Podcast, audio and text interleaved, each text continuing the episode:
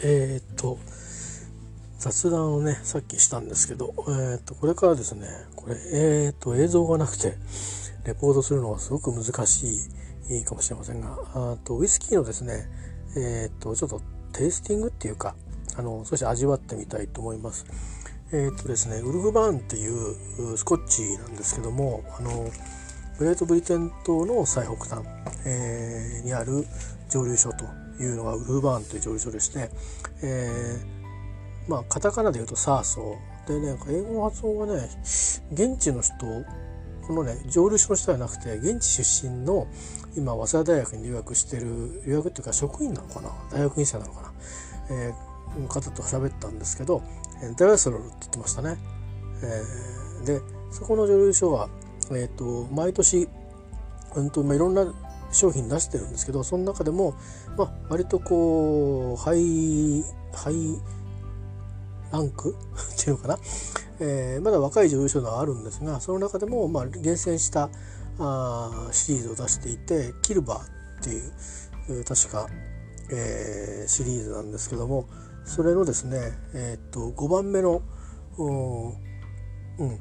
えー、ものがですね出たんですよ。で全部で900本。でなんか、箱にね数字書いてあるんですよね。437って書いてあるんですけど。えっ、ー、と日本には、え、ー、と何本だったかな？43本だか8本だかですかね、えー、割り当てがあって。まあこれあの最初に出荷されてるのは、えーと、去年の何月だったかな？うん多分夏か秋ぐらいには。えっ、といや夏じゃ夏だ。夏ですねあの8月の末に、えーと、日本のファンクラブでアンドリュー囲んであの三峯神社に行った時にはもうすでにキルバーはもう出荷されてたんですね。えー、ボトリング900本されていてでまあ地域ごとにこう出荷の時期をずらしているという感じで、えー、ちょうどこの時期に、まあ、日本とそれからあとオーストラリアとかには、えー、この時期におそらく行ってると思います。えー、いうことで、えーと、キルバーはですね、えーと、5番目のシリーズになります。えー、でこれですねちょっとまあどういうお酒なのかっていう説明をしなくちゃいけないんですけども、えー、ちょっと待ってくださいね。はいじゃあ続けてですね解説をしたいと思います。解説っていうかねあの、うんまあ、読むだけですけどねえとこれあの日本の代理店がスコッチモルト販売さんなんですね。あのいろんなお酒扱ってる名、まあ、もちろん代理店ですけども、えー、で今回はですね、えー、ウルバーンキルバー5ですね、えー、48本のみ日本に入荷してますえー、ウルフバーン蒸留所のリミテッドリリースの中でも超リミテッドシリーズとして少量生産されるキルバーシリーズの最新作キルバー5の限定48本が入荷ということで。もうこれあのえーと、オンラインショップでは売り切れてましたね。えーと、あのクーラーはファンクラブなんでメルマガが来て最初に18本だけ先に何て言うかあの正月早々にあの発送する分18本だけっていうんでそこに一応僕間に合ったんですけどでそれ抜いてもあと残り30本ですからね30本は多分一般にドーンということなんで、まあ、ファンクラブの人もいたと思いますし、えー、まああのやっぱりね48本しかないと売れちゃいますからね。値段はそれなりに、えーと、しますね、うん、まあまあまあウイスキーですからあの嗜好品なんで高いとか安いとかって話じゃないかもしれないですけどウルマンのレギュラーシリーズがだいたい7000円8000円ぐらいですか、えー、で、えー、ちょっとスペシャルなボトルになると9000円ぐらいだから1万円1万2000円ぐらいまで、えー、いく感じですかね、えーまあ、この間のあのスコッチモルト販売の40周年のやつは1万うんもうちょっとしたかな。でこれはですねえっとまあえーと、現地のそのポンドとかの価格で見てる時は2万5 6千するのかなと思って見てたんですけどもっと高いのかなと思ったんですけど結果的に2万円ちょっとでしたね、えー、であの分けていただいたっていう感じです。でえっ、とこの言われがあってですね、まあ、このファンクラブに入ると買えるウイスキーっていうのがあってそれが、えっ、と確かね、えー、キルバー3だったかな。それの、えー、をまあ一回なんていうかそのトリングしたっていうかそのボトリングするためにこうなんていうか移し替えるっていうかねその寝かしてるやつをもう一回こうえっ、となんていうか別の樽に入れて寝かせるみたいなことをしたシリーズが専用のやつがあるんですけど、えー、まああのちょっと特別なお酒ではあるんですよね。えー、でかつてウルフバーン蒸留所が建つうん北ハイランド沿岸地域がバイキングが支配していた頃に由来していますとバイキング時代の遺跡、えー、キルバーストーンに刻まれた、えー、24のルーン文字っていうのがあるそうなんですよ。まあ、なんてなんですかねローマ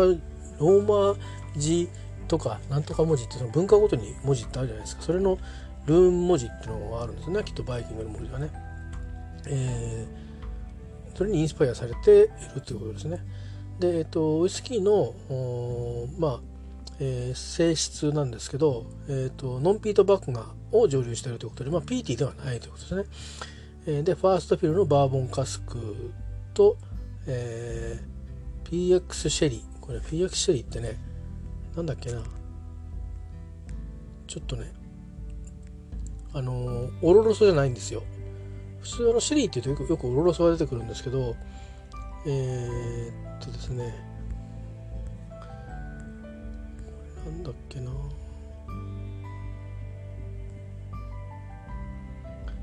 ペドロヒメネスですね。PX ペドロヒメネスって結構味の濃くて甘いシェリーだそうなんですけどもでブドウ自体もそういう性質を持ってるというふうに、えー、なんかで読んだことがありますね。あのこういう解説みたいなやつでね、えー、ですからファーストフィルのバーボンカスクなのでえっ、ー、と何て言うのかなその樽の個性影響をかなり受けるやつですね。あの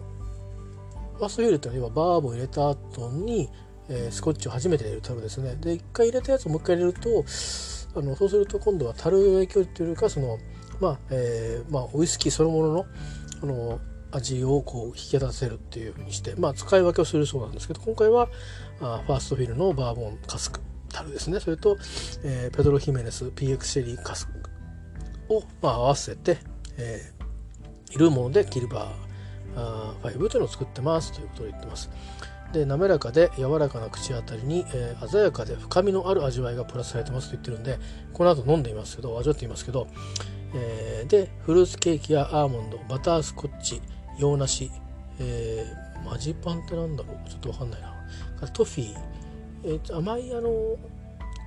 チョコみたいなキャラメルみたいななんかそういうやつですかね。すみませんね。間違ってたらごめんなさいね。のような味わいが広がり、えー、大きいでバニラっぽさと大きい多分あの多くのことだと思います多分。樽のねこうでバニラっぽい、えー、砂糖優しいキャラメルのような心地よい温かなフィニッシュという最後は甘みでふわーっと割っていくというふうに、えー、まあテイスティングノーツだと思いますけど書いてあります。でこれがあ900本ボトリングされて、えー、48本だけ日本に入ってきます。ということであります。で度数が50度。50度ですね。割と高めですね。はい、えー、いうことでございましてですね、えー、ちょっとこれから早速飲んでみようと思います。えっ、とこれね映像がないと何のことか分かんないと思うんですけどもうねあのお酒の色からしてねまあもうシェリシェリダルだなっていう感じがしますあのウルフバーンはあのてかもう他のそういうスコッチでもそういうとこたくさんありますけどえっ、とノンチルなんですよね。えー、であのナチュラルカラーなんで色付けのカラメルなんかは使ってません。えー、それからこれはハンドクラフティットって書いてありますね手作り。一本一本機械詰めなんかしてんのか大体確かにねボトリング手でやってるの見てましたけどバーってピン並べて。大体でもここは手作りじゃないのかな？ちょっとね。今あのテイスティング用のグラスに、えー、と2つあってなんかウイスキーによってはねあのどっちかというとショットグラスみたいななんていうかな。あのー、小さいねやつとこれこの香りをこう味わうようななんかグラスちょっとあのそんなに高いもんじゃないんですけど あの、これどこで買ったのかな？日課用意して買ってきたやつかな？確か。うんそう思います。そう300円ぐらいか。なんですけど多分ね。いやなんかねウイスキーを扱ってるとこで行くと結構えらい高いのなんですけどこれ確か夜市で300円ぐらい買ってもらって買ってきたやつですけどね。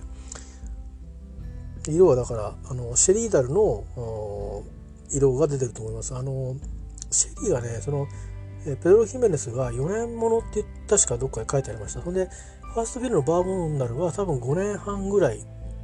ですかね。2013年が初流なんで1月ですね。で今2019年の1月だから6年経ってますけど実際にこれボトリングしてるの去年の夏ぐらいなので夏前とかそんな夏ぐらいか。ちょうど僕が6月に訪ねてそれから8月にまた国内のイベントがある間にこのニュースが入ってきたので、えー、ですからまあその時に使える原種ってことになると1年前になりますよね。ってことは5年とちょっとという感じですか。えー、でやってますかね。えー、あなんか7年7年今7年経ってるのか。だからまあ6年ぐらいのやつはあってでどういう現象をやるかって多分5年半ぐらいの使ってるような気がしますね。はい、ちょっと香りはね嗅いでるとあのまだねあれですね香りだけだとどっちかっていうとえっ、ー、とバーボンダルの方だけであのラインナップがあるんですけどシリーズが。それのようなあのモルトの香りがします。うん。トフィーとかっていう感じはまだないですね。ちょっと口に含んでいますね。うん。これねギュッとギュッと詰まってる味がしますねウイスキー。これ美味しい。ああ本当はシルキーな感じですね。あのあの普通シェリーダルだと分かりやすい味としてはあの干しぶどうとかねドライフルーツとかってあるんですけどこれはねまあ多分上品なシュガーみたいのと、うん、あ本当はトフィーとかなんかねわかるわかる。そういうバタースコッチ。うんわかりますね。そういう香りがこうだんだんに現れてって消えていくみたいな感じで。うん美味しいですね。であのアルコールのではストレートで頂いてるんですけどアルコールの強さみたいなものはあのそんなに来ないですね。その代わりこう、まあ、シェリーダル特有のこうギュッと味が詰まってるようなあの甘さで口がシワシワになるみたいな感じがありますね。えっ、ー、と今ちょっとストレートに飲んでるんでもう少しちょっとあの香りを楽しんでみてから、えーと、ちっちゃい方に移して加水してみましょうかね。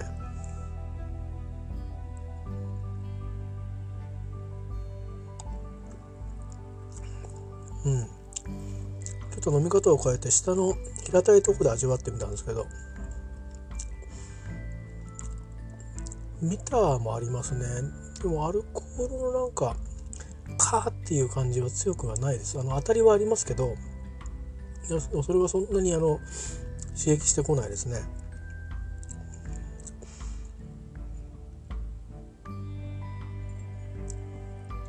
うん。あこれはね上品な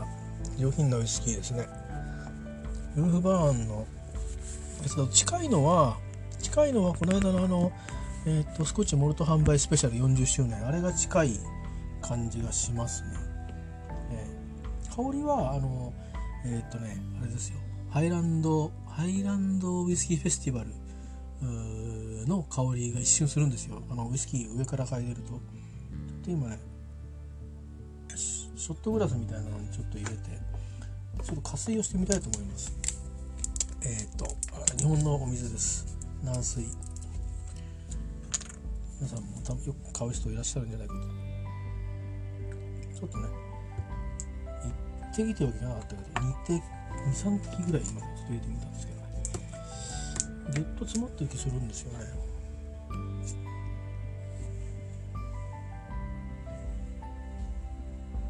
うん。香りが広がるグラスではないんですけど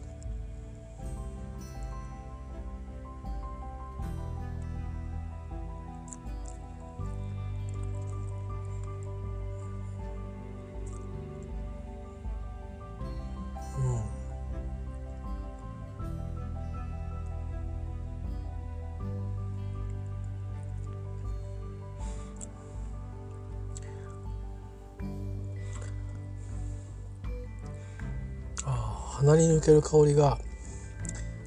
あのストレートで飲んでると最後に甘さがでフィニッシュしていくっていうのは確かにさっきの開発の近いですね。僕のちょっと鼻がそんなに感度が良くないので詰まってたりするんでね。今ちょっと加水をしたんですけどちっちゃいグラスに移して、えー、味だけちょっと確認してるんですけど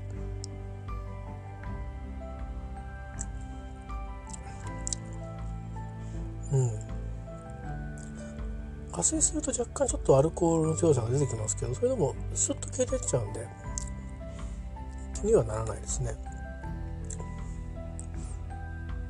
ちょっとね舌先の方だと味がちょっとあんまり分かんない感じがありますね。喉喉の方で飲んでみますね。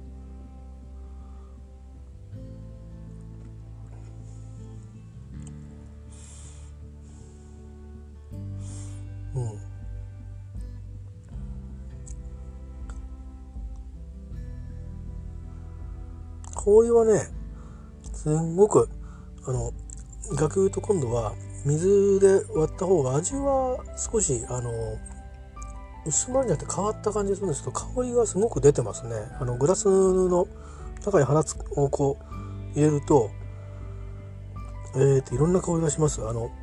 確かに樽の香り多分その多くのタオルの香タオル香もしますし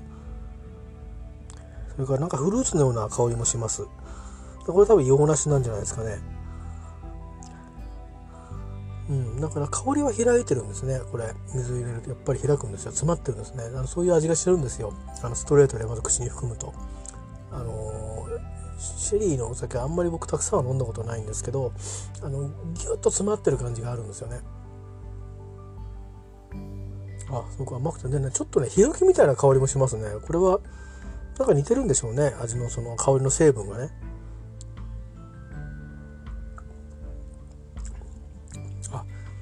まろやかになってくると。うん。洋梨の味なんか味味っていうか味香りっていう。味もありますね。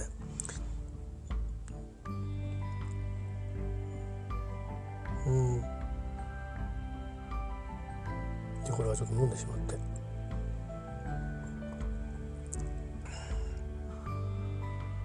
グラスあのストレートもそうだしこうやって少し加水したやつも小さいグラスってね中に香りが残ってこれがまたいい香りなんですよね。グルーバーンのお酒は特にあの飲んでる時の香りもいいんですけどグラスに残った残りががね毎回楽しみですね。それぞれのお酒で個性的なんですよすごく。まあなんていうか僕はあんまりハイランドのお酒ってハイランドパークぐらいしかあと知らないんですけど飲んだことあるのはねえー、でわからないんですけどなんかね華やかさがあるんですよねウルバーのお酒って。やっぱり好き好きですけどうんえっ、ー、とねハイランドウイスキーフェスティバルの2019年のボトルはうんとストレートだとちょっと先しょっぱい感じがあって最初ね 1, 1回目開戦直後。で少し置いといたら逆にちょっとこううまく風が入ったのかアルコールが少し抜けるっていうか風にさらされて少しまろやかになったのか分かんないんだけど、えー、少し口当たりが柔らかくなってたんですけどでそれまた少しねあの加水するとまた違うこう味わいがあってあのモルト優先じゃなくてねえーと楽しかったんですけどこのお酒はうんあのー、最近ウルフワンのお酒に多いパターンなんですけどストレートの方がいいかなっていう感じですね。あ本当にこれあの今度香るグラスの普通ねよく皆さんあの飲まれる時に、えこうくゆらせて飲んだあのねあのなんていうかチューリップみたいな。グラスの方は。これもストレートながらに香りがいろんな香りがこう出てきてて、えー、いろんな香りしますね。モルトだけじゃなくなってきましたね。出てきてるんですね。アルコールが飛んでで多分中の香りがこう出てきてるんです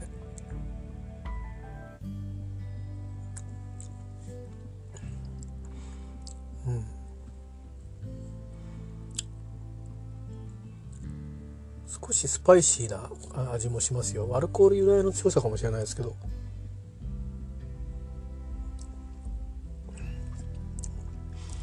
うん。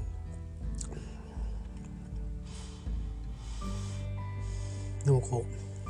うぎゅっと詰まってるような感じの味がして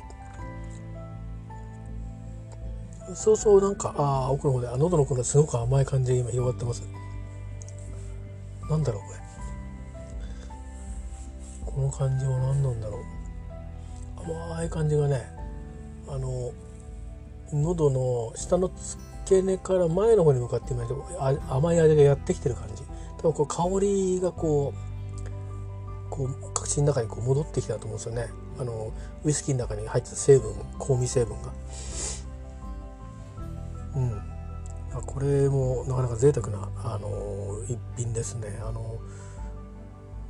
年結局ですねなんだかんだ言ってもうほとんどあの国産のウイスキーはあの整理しちゃったんですよ。えーと、残ってるのは日課のブレンダーズスピリットと改選してある改選してしまっている日課のお酒、えー、かな？あ例えば日課あの12年とかあそういうやつとかあとは竹鶴21年とかそういうのぐらいしかもう改選したやつしか残ってないですね改選してないのはブレンダーズスピリットしか日本の酒は多分ないかな。えー、あのサントリー系は全部響きも山崎も白州もえーと、ヴィンテージっつってもね30年とか20何年じゃないですけど十何年とかいうのは18年とかうん響き21年とか、えー、響き17年とか、まあ、700ミリリットルのとかねもろもろ全部整理しちゃったんですよ。あのまあ、目的は2つあって1つは、えー、っと旅行の資金を稼ぐため。いやこんなに言ってもそんなに値段がつくと思わなかったんですけどあの皆さんが思うほどついてないですよ。僕が思うよりついたってだけで。であとはいろいろまあまだあお尻の中入ってたわとかいうのでとかあとまああのあまり言うと申し訳ないんだけどイチローズモルトさんのえー、っとですね買っった時はそんなに高くなかったあの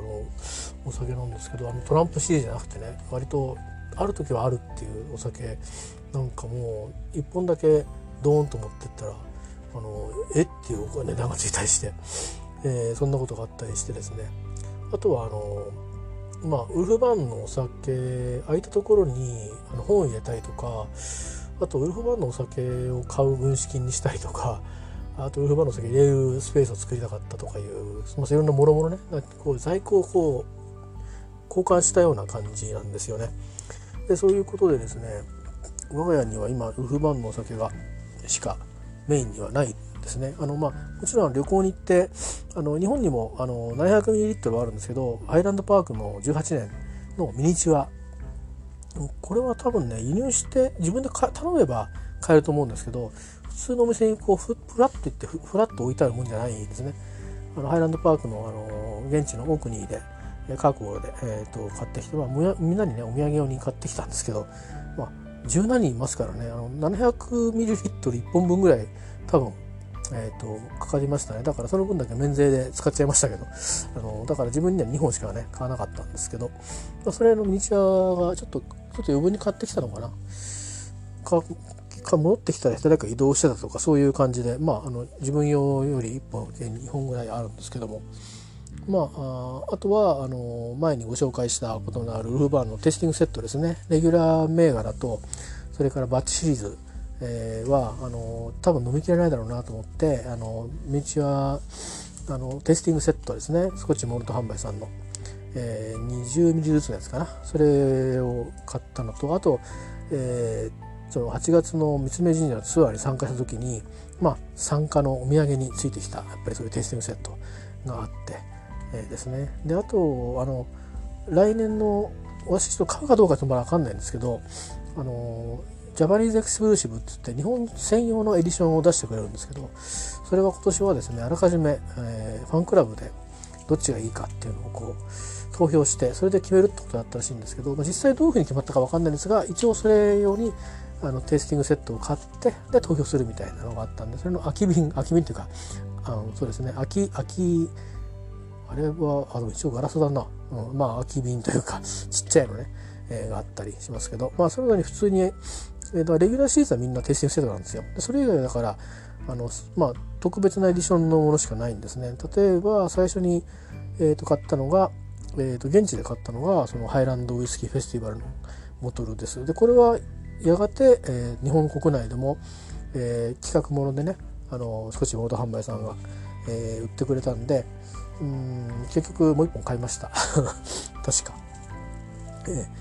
ー、現地の時はねこれこれか375バッチ375かなって言われたんですよ。でバッチ375は多分日本にあったような気がしたからあのハイランドウイスキーフェスティバルの方買ってたんですけどねでその後あのプリンス・チャールズが来た頃にああった、まあ、ハイランドゲームのねえー、メイゲームシリーズですかね。それ確か200本しかボトリングしてないものが日本にもあの回ってきてるんでそれも買いましてこれがなかなか美味しかったですね。これはあのハイランドウイスキーフェスティバルみたいにいろいろ工夫したりとかちょっと時間を置いてみるとかってことしなくても、えー、開けた一発目からあのこれバーボン樽のお酒なんですけどただねやっぱりシングルカスクなんですね。だからその分やっぱりこうまあいい意味で雑味がこうあのバリエーションというか味のこういろんなこう面白さに貢献してて、えー、美味しいお酒ですね。でそれからあの三峯神社でしか買えない、えー、あのウルフバンと三峯神社がコラボした、えー、ピーティーなシリーズですねこれがあってまあ現地で買ってですね、まあ、現地で買う時も別にウルフバーンの人とかスコッチ元販売さんが売るんじゃないですよ。三峯神社の方が我々ファンクラブの人に、えー、通常はそのまあお参りした人が買えるような場所に表にこうなんかあるみたいなんですけど我々はまあそのちょっと宴会するようなお広間でねちょっと宴会みたいな感じになってその後にじゃああの買ってでまああのアンドル・トンプソンさんね創業者のとあのまあちょっとあのサインをしてもらったり一緒に記念撮影したりみたいなそういう流れで途中にそのいわゆる神職っていうかねの方たちがああいう洋服でもってあの売ってくださったっていう感じで。でそれでサインしてもらってきたんですけどえっと、そのバスツアーに参加できなかった方もいるんでファンクラブの人には、えー、お分けしますよっていうことで,、えー、で我々も行った人間だけど1人1本までは一応いいってことだったんで、えー、美味しかったんですよ。なので現地ではですねあのレギュラーボトルは飲み放題だったんですけど、まあ、そんなにたくさん飲んでませんけどね。バスの中とかいろいろ。だからオーロラなのあの、えー、ノースランドなのいろいろねあのモーベンだろうね。あの、まあ、飲み放題だったんですけど三峰のそのウイスキーはボトルはまあ変えたわけですけど乾杯の1杯目だけにこうみんなに振る舞われたという感じで。でもまあ美味しかったんですね。だから結構みんな2本ずつ買ってたんですよ。で僕は別にけじったわけじゃないんですけどなんか特別にしたかったので、うん、アンデルとも再会した日だったので1本っていうふうに決めてたんですけど、まあ、思ってみたらなんかあの、まあ、僕もミーハーなんですかね。三峯神社で植え始めてるんです同じ日から。でなんかもう23週間経たないうちに売り切れちゃったって話になっていやこれは人気があるんだやっぱりと思って美味しかったですからなので、えーとまあ、じゃあ買ってこうかと思って、えー、買いまして三峯神社のとのコラボボトルがあります。で、えー、それからですねクリスマスしばらくはあのそれの後買ったりとかしてなかったんですけど、えーと、クリスマスボトルがありますね。えー、これはこれも割とピーティーなあのお酒でしてでこれはまあそうねラフロイグの弱い版っていう感じの味わいがあります。だからちょっと陽動のこうもねするんですよね。それからこの間さっきもちょっと話しましたけど、えーと、スコッチモルト販売の40周年ということでそれであのウルフバンとコラボしたこれもこれもねシェリーとあのバーボンダルのあのマリアージュなんですけどもそれからあとねえっ、ー、とこれはあげてないんですけど2本。えーと、このキルバーのその、えー、3かな？3のやつをそのもう一回樽に戻して、えー、で詰め直して寝かせてから、えーと、ボトリングしたっていうウルバンの、えー、会員になる会員になる券付きみたいなやつが前前あったんですよね。去年ぐらい。それとあとは、えー、 Japanese エクシブル Exclusive の、えー、3ってやつかな。もうこれシェリーバッのシェリーバットのシリーズ。ですね。そんなのとかかな。大体そんな感じですね。はい。で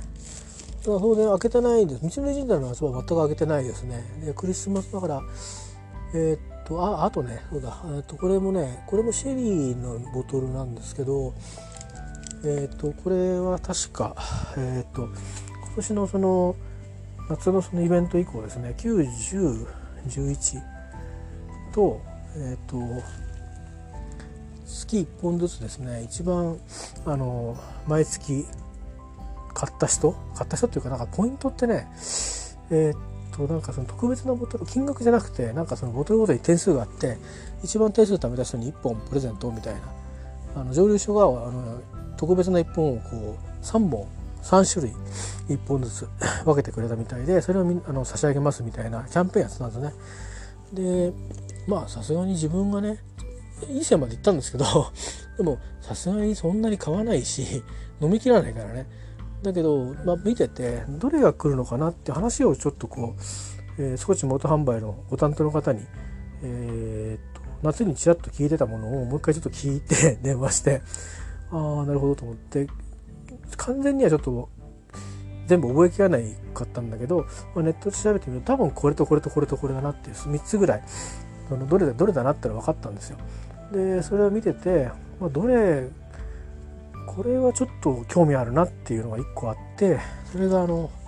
シェリーのボトルですねシェリーダルのシェリーダルのボトルでこれは何のかな250リットルぐらいのあの樽のものかもしんないですね。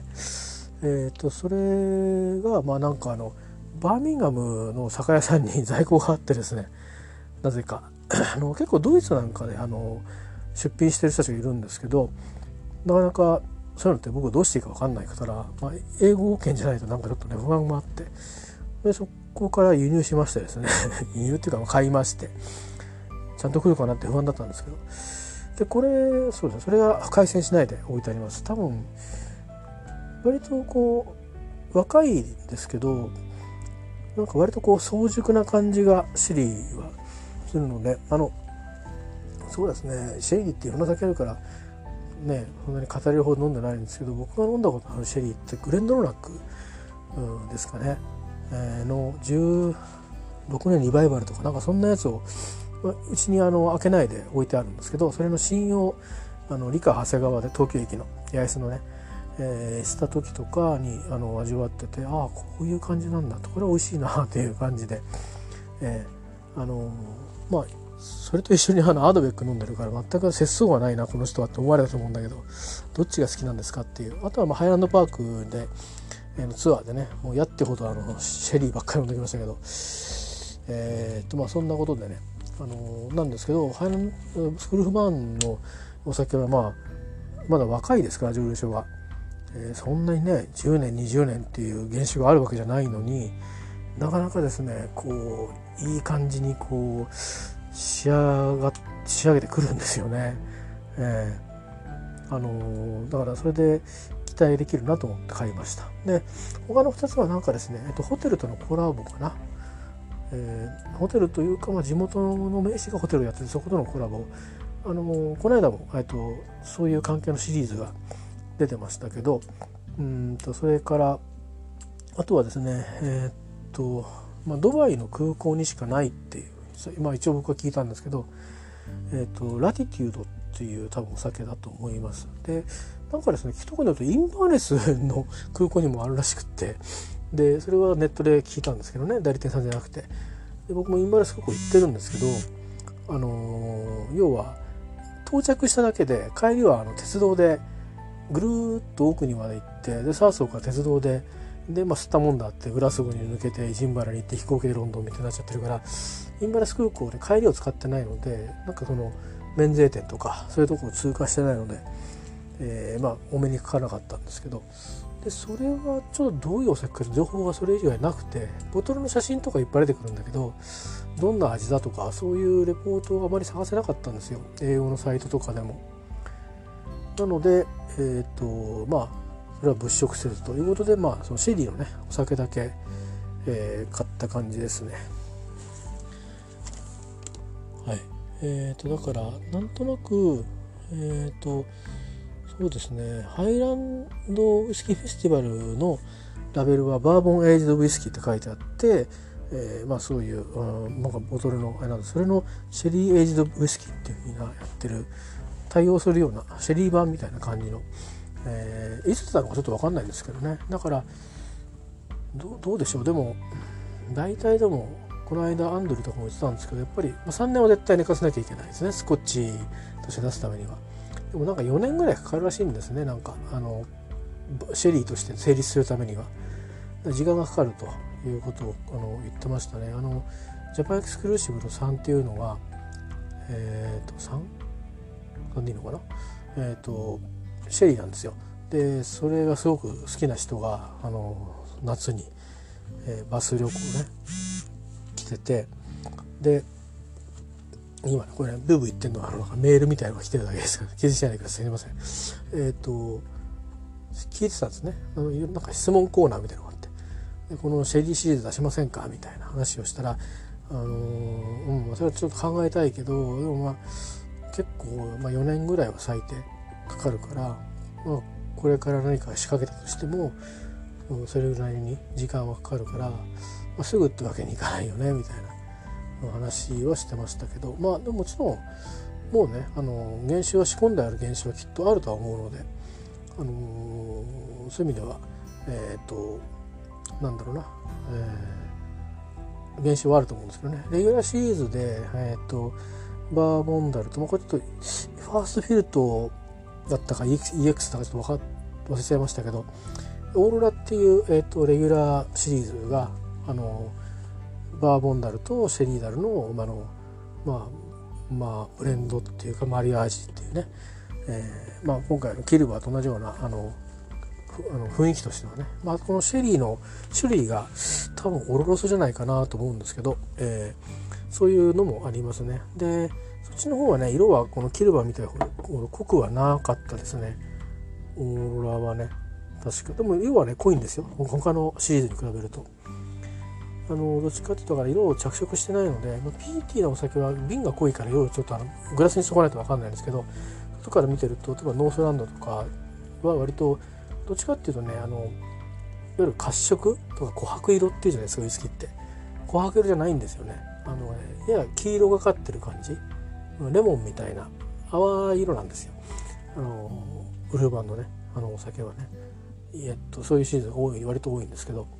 でシェリーが入ってるとやや琥珀色っぽい感じになると。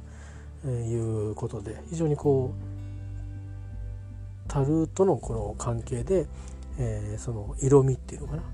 どういうふうにあの変わってるかっていうのは非常に分かりやすい、えー、感じがします。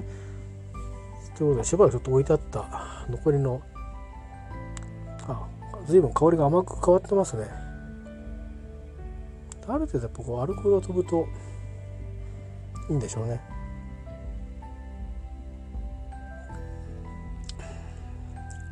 あ美味しいですね。で今あの今ちょうど暖房つけないで部屋で、えー、自分の部屋であの食卓とかじゃなくて、えいただいてるんですけど窓際にこういるんですね。そうするといい感じにこう温まんないんでいい感じに冷えてるんでね飲み口が逆にこう柔らかくなる感じですかね。アルコールがこう飛びにくいんでね。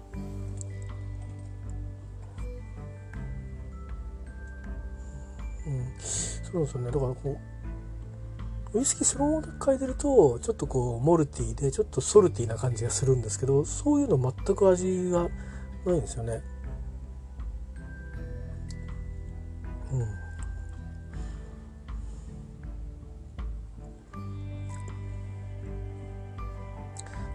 量が少なくなってくるとあのあ味がギュッと詰まってるんだなっていうちょっとインパクトは薄くなってきますけどねだからまあこ飲み方にもよるのかな。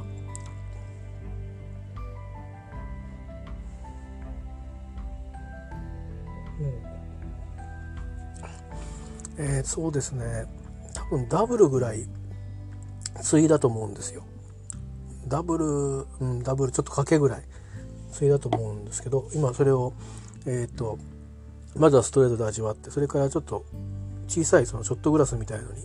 入れて加水をして味わったんですけど加水したグラスすんごい甘い甘い香りしますね。他のお酒だとねあの花の香りがするんですけどバーボンダルだけのやつだと。これはねほんと甘い香りがしますね。で甘いんだけど砂糖の甘さと違うんだよな。うまく言えないけどだから本当に本当シルキーっていうのはこういう感じかもしれませんね。で今ちょっとそのいわゆるチューブみたいなねあのテイスティンググラスっていうのかな。で飲んだんですけどこっちのグラスに入れるとどうもえっ、ー、とものによるんですけどウルフバーのお酒ってこっちでこっちで飲まないと香りも味もわからないってお酒とこっちだとどうしてもなんかそのモルティーでソルティーな香りしか立ち上がってこないっていうあの口に含むとは全く香りが違うんだけどなんだけどこのショットグラスにですね入れて飲むと味が変わるっていうのがあるんですよ。ちょっと試してみますね、はい、えーと、今今度はショットグラスにですねえー、と開けてこれ多分ね20ミリくらいだと思うんで、えー、こっちの方はねあの香りがこう開きすぎないせいかこうギュッと詰まった感じがしていいですね。味わってみます。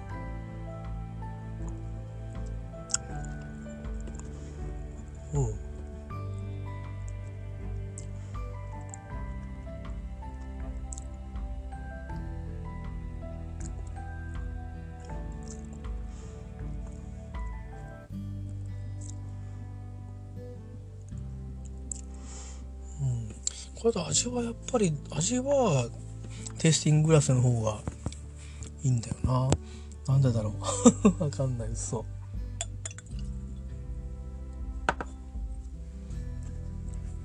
やっぱりこう微妙にこう中で空気と交わってあの味が開い香りが開いてるから香りと一緒にこうああやっぱりそうだ、うん、不思議ですね。なんかある程度の量が固まってるとケースングラスの香りが良くなったりしますね。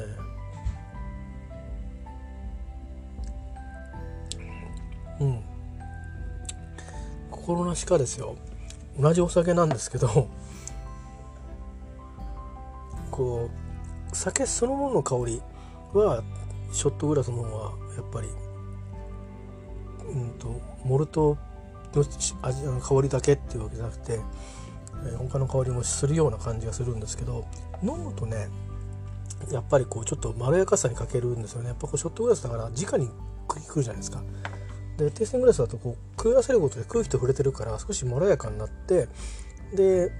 いろんなこう味が立ち現れてくるということなんでしょうね。でいい感じに冷えてますんで今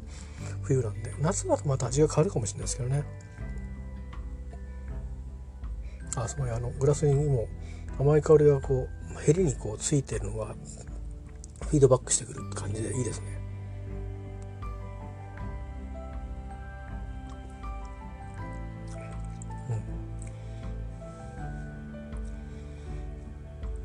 うん、あの僕はあのペドロ・ヒメネスのシェリーが入ってるお酒多分初めて飲んでると思うんで初めてだからうまく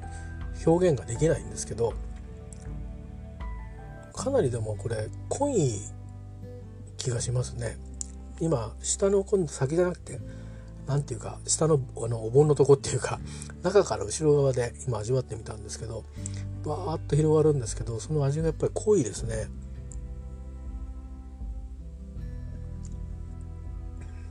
うん。いやなんかね喉で飲むようにするとねまたこれはこれでいいですね。ああ美味しい。うん、ちょっととりあえずなんかこのお酒のベストな見方は分かった気がしますね。入れたまんまだとダメダメだ。少しくゆらせてそれであのテイスティンググラスでいただくのがいい感じしますね。もうすごい甘い香りしますからねテイスティンググラスなんか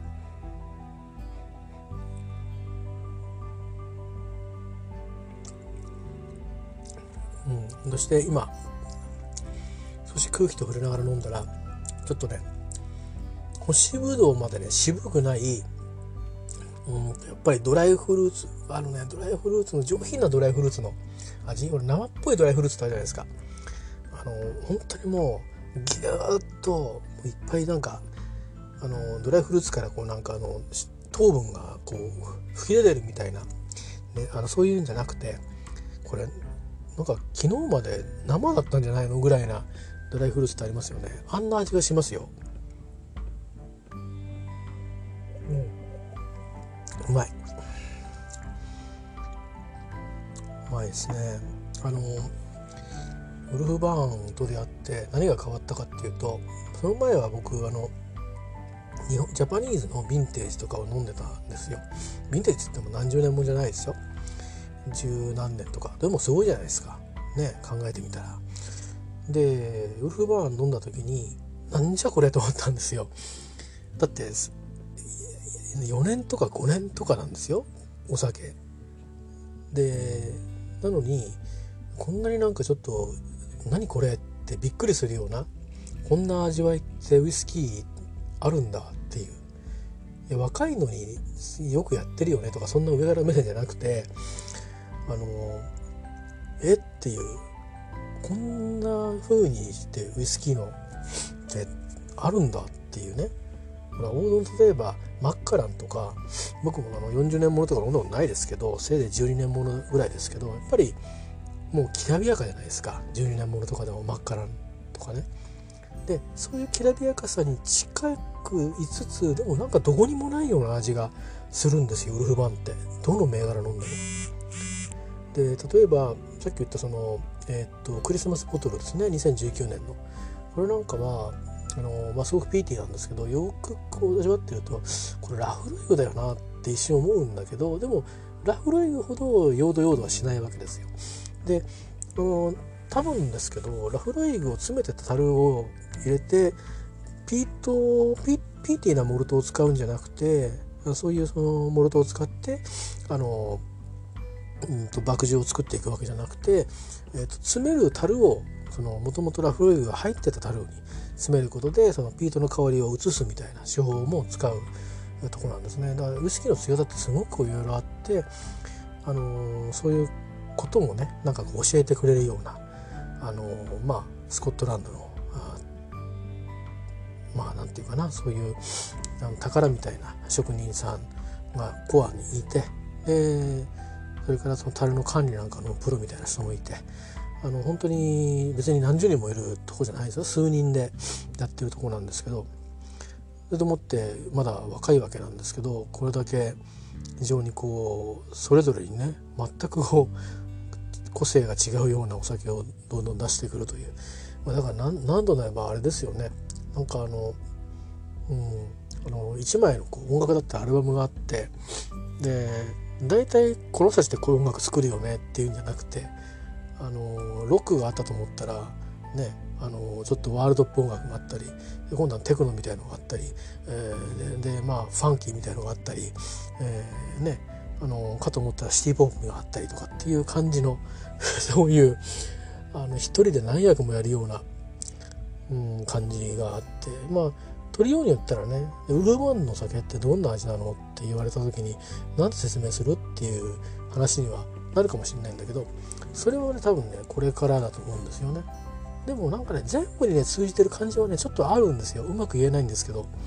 これだなっていうのはあってあのやっぱりねうんあのやっぱこれ自体は多分そのニューメイクのから来るその元々のあのまあウルフバーンの蒸留所のお酒の質ですよね。えー、それをまあ寝かす時にこうたこの樽とかによったりは出来上がった原子同士のこう合わせ方とか、え、によったり、えー、ね、それからまあ樽のまあ置き方は分かんないかもしれないけど使うねその樽の種類によって組み合わせによって、えー、あるいはそのまあブレンドをやっぱりすると思うんですけど、えー、シングルカスがなければね、えー、によってこう変わってるんですけど基本的にはまあすごく上品に倒して、えー、いってるところがまあなかなか面白いなと思うんですよね。えー、キルバ5ちょっと味わっていましたけど最初の一口はものすごくシワシワってきたんですけどその後はやっぱりこう滑らかですねとっても、うん、これはやっぱり値段だけあって贅沢なお酒ですね。そう思います。見た目にね見ててもね気持ちいいんですよ。綺麗でねすんごく。あの本当にな何だろう。何か本当に透明でね当たり前だけど 当たり前だけどね。うん。これはでもノンチルっては書いてないな。これはフィルターしてるのかな。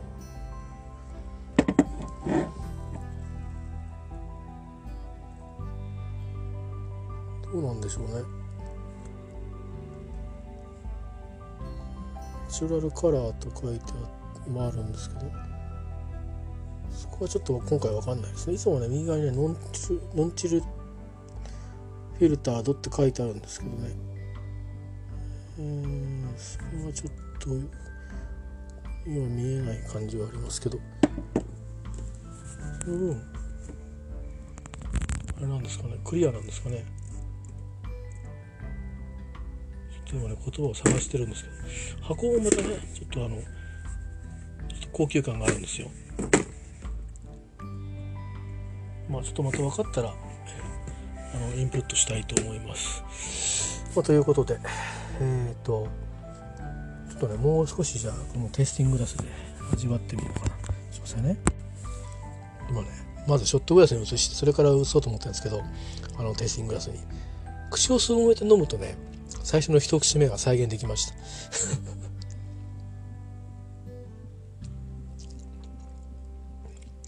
まるで日本酒を飲むようにして飲むと最初の一口目はね再現できましたけどまあちょっと移しますね。結構開けたな。いやそんなに一人飲んでませんけどね。ダブル2杯ぐらいですけど。うん。開けたからついで直後で開けるとモルティーな感じがするんですよ。だから多分バーボンの方の樽の、あのー、個性が出てきてると思うんですよね。前も言いましたけどニューメイクはねすごいですよ。海産物みたいなあの海のスープみたいな味しますからね。飲ませていただいたんですけど3月にね去年の2019年の。それが寝かしてこの味になるってとこすごいですよね。ええ。ー、大体あのなんかニューメイクはそのクリアであればクリアの方でいいとかっていう人もいてムルフバーンの場合はねあの別に色は綺麗ですよ。透明。だけどねえ？って思ってなんかそのイカスイカのスープとかさ そういうあの漁師町でなんかあのそういうスープを飲んだみたいな感じの味だったんですよ。びっくりして一体どんな風にいかにも化けるんじゃないかなこの原種はっていう風に思いましたね。で今香り嗅いでるんですけどペドロ・ヒメネスってこれかなっていう感じがちょっとしてきましたね。僕の鼻もちょっとチューニングが合ってきたかもしれないですね。うん。洋梨っていうよりか本当うんぶどうぶどうかも。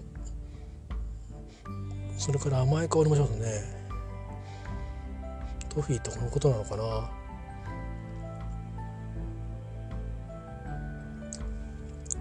うん。あだからね甘さもありますね。甘甘甘甘苦甘苦甘苦ってなかなかねおつなんですよ。ウイスキー飲んでて。キレがいいってことです要は。うん。いやこれね。あのー、スコッチモルトスペシャル40周年をあの、種類が多分シェリーの種類が違うと思うしバーボンの樽も多分ファーストフィールじゃなかったかもしれないですけどまあでも系統としては同じなんですけどねそのタイプとしてはだからまあ、兄弟みたいなお酒だと思うんですけど、あのー、まあこれはやっぱり贅沢なお酒だなっていう感じはします。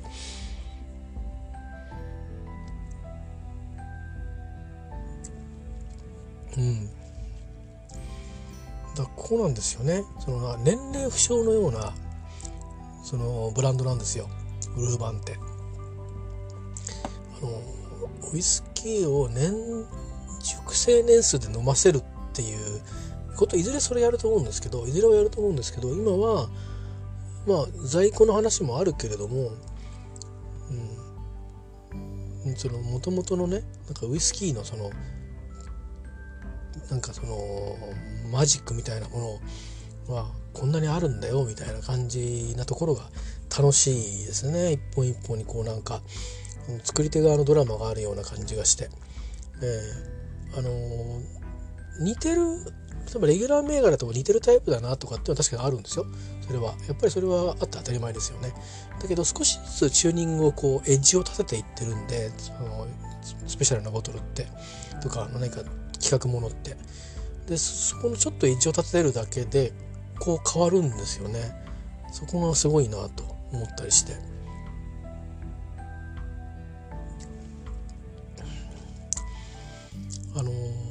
そうですねだからえっ、とあんまり普段僕ウイスキーをストレートで飲むことはしてこなかったんですけどウルーバンの場合はストレートが美味しいですねやっぱり。ね、あのレギュラーシリーズはね案外そうでもないんですよ。あの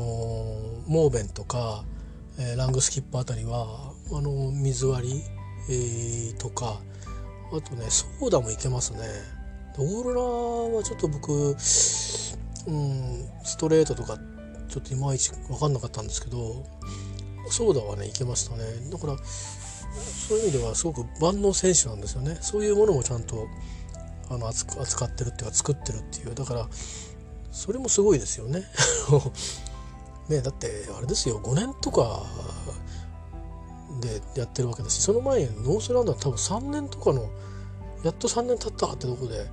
1回出してその後が4年3年4年の原子を使ってレギュラーボトルを出してそれでファンを掴んでるわけだからやっぱりそこはすごいですよね。もともとあの、えーと、グレン・パークラスにいた、えー、方が、まあ、何人か面接しててその方が自分のウイスキー作りたいっていうその熱意でもって採用したということらしいんですけどいやーなんかもうすごいそれはケミストリーだなと思いますよね。そのもともとアンデルアンテル自体も別にウイスキーのプロじゃないわけですよね。もともと軍人さんですし、まあ、たまたま家の親がねあのあのあのウィッグのあのプルト二蒸留所だっていうそういう縁があったにせよだから飲み手としてはウイスキーは飲んでたかもしれませんけどね。うん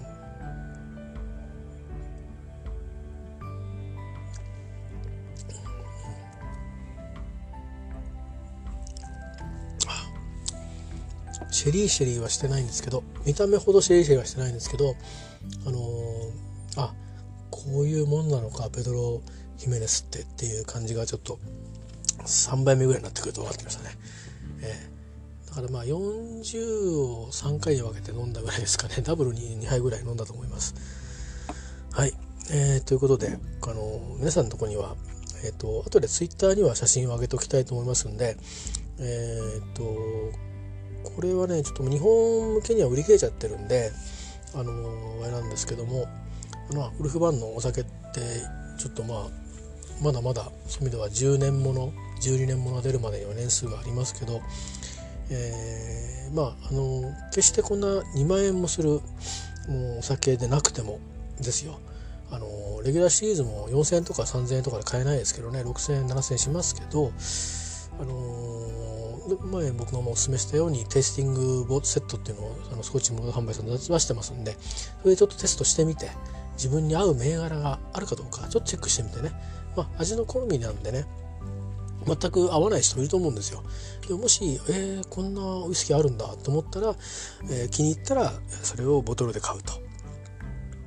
いうような形でもいいと思いますし僕みたいにあのテイスティングボトルだけで味わって楽しんでみるというのも手だと思います。ということで、えー、ちょっとダラダラ話にいつも通りになりましたけど、えー、キルバー5ウルフバーンのまあ、えっ、ー、と、まあ、あの、一人飲みの 中継でした。以上です。